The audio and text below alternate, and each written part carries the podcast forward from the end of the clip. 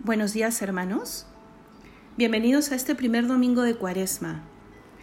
Eh, recién estoy pudiendo grabar intentando por enésima vez este audio porque las campanas no dejan de sonar aquí alrededor del monasterio porque estamos en unas fiestas especiales de, de Orihuela.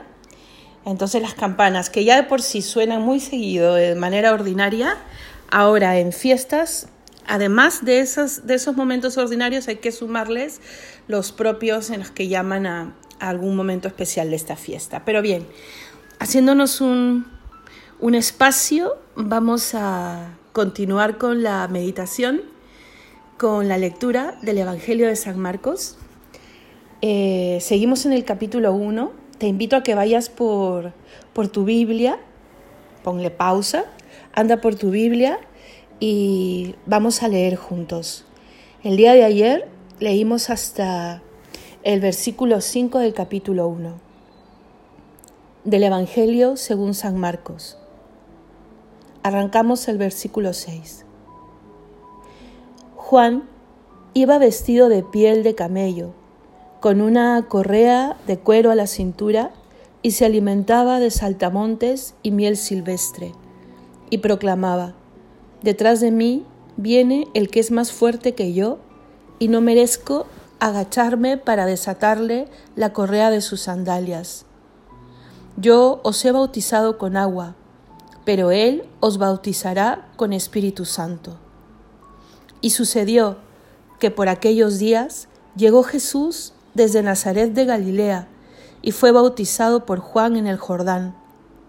Apenas salió del agua, vio rasgarse los cielos y al Espíritu que bajaba hacia él como una paloma.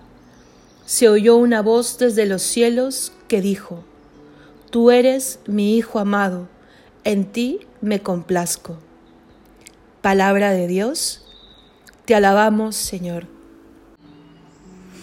Bien, esta lectura, la lectura de, que nos toca el día de hoy, eh, tiene mucha riqueza, pero quiero empezar desde San Juan. Ya ayer hacíamos alguna mención, el primo de Jesús, ¿te acuerdas? San Juan vino con una misión concreta, tan concreta que ya se le fue anunciada a su padre Zacarías, nace de una mujer eh, ya muy mayor y estéril, eh, se dieron muchos signos eh, milagrosos alrededor de su nacimiento, porque tendría una misión especialísima. ¿Cuál? Preparar el camino del Señor. Él predicaba, como hemos leído, un evangelio de conversión. Y él bautizaba con agua, como decía, pero ya anunciaba que no era él el Mesías y que llegaría alguien detrás de él a quien ni siquiera es digno de servirle, ¿no? Y que bautizará con Espíritu Santo, su primo, Jesús.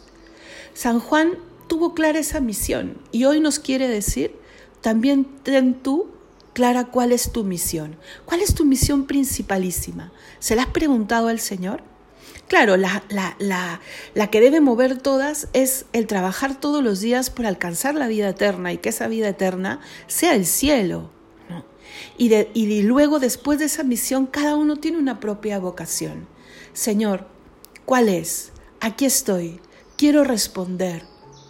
Y San Juan eh, tuvo esta bonita misión de preparar el camino.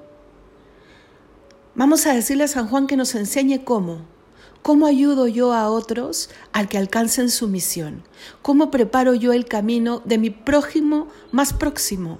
Anda, anda al salón de tu casa ahora, a la habitación de tus hijos, mírales de lejos y diles, desde tu corazón, yo quiero ayudarte a alcanzar tu meta, quiero ayudarte a preparar tu camino, como San Juan.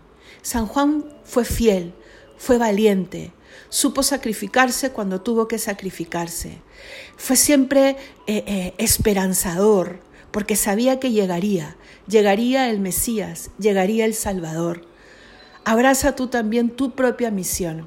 El día de hoy, con esa esperanza, con esa fortaleza, con ese espíritu de conversión propio de la cuaresma y con esa virtud tan bonita de la esperanza propia de todo cristiano, que te haga ver que el camino es posible, el camino hacia el cielo, hacia una vida mejor, es posible y que ese cielo puede mostrar su brillo aquí y ahora desde ese instante.